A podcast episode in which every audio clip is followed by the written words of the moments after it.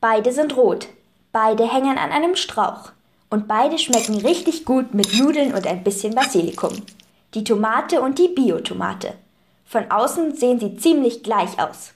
Aber irgendeinen Unterschied muss es ja geben. Und den kennt Alexander Hugel vom Kompetenzzentrum für Ernährung.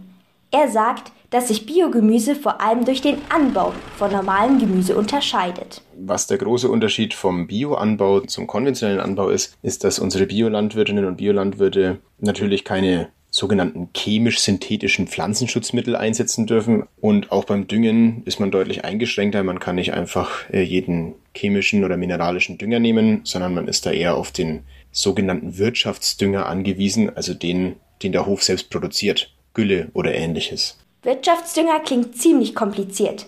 Damit ist aber einfach nur der Kot und das Urin von Kühen oder Schweinen gemeint. Das ist ein ganz natürlicher Dünger, der die Pflanzen schneller wachsen lässt. Die Biolandwirtschaft ist mit viel Arbeit verbunden, weil zum Beispiel auf den Ackern mehr Unkraut wächst.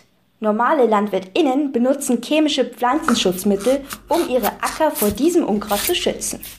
Alexander Hugel erklärt, was das Problem mit diesen Pflanzenschutzmitteln ist. Die wirken vielleicht nicht immer wirklich genau nur auf dieses Unkraut, was ich jetzt eben auf meinem Acker nicht haben möchte, sondern es kann natürlich auch sein, dass das auch auf andere Pflanzen oder Insektenarten wirkt, die dann damit Probleme haben. Oder es kann vielleicht auch sein, dass solche Stoffe eben vielleicht ins Grundwasser kommen oder halt sich im Boden halten. Und damit habe ich ja dann quasi chemische Mittel in der Umwelt, die ich vielleicht nicht unbedingt haben möchte. Deswegen entscheiden sich BiolandwirtInnen bewusst gegen diese Pflanzenschutzmittel. Dadurch haben sie aber mehr Arbeit. Und deshalb ist das Biogemüse dann auch oft etwas teurer. Aber ist das Gemüse dann eigentlich auch gesünder? Alexander Hugel weiß die Antwort.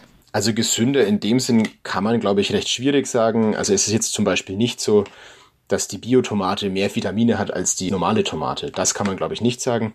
Was man vielleicht ein bisschen anführen kann, Dadurch, dass natürlich wesentlich weniger bzw. fast keine Pflanzenschutzmittel im Ökolandbau eingesetzt werden, habe ich dann natürlich auch keine Rückstände in meinen fertigen Gemüseprodukten. Für die Umwelt und die Insekten ist der Anbau von Biogemüse auf jeden Fall gesünder.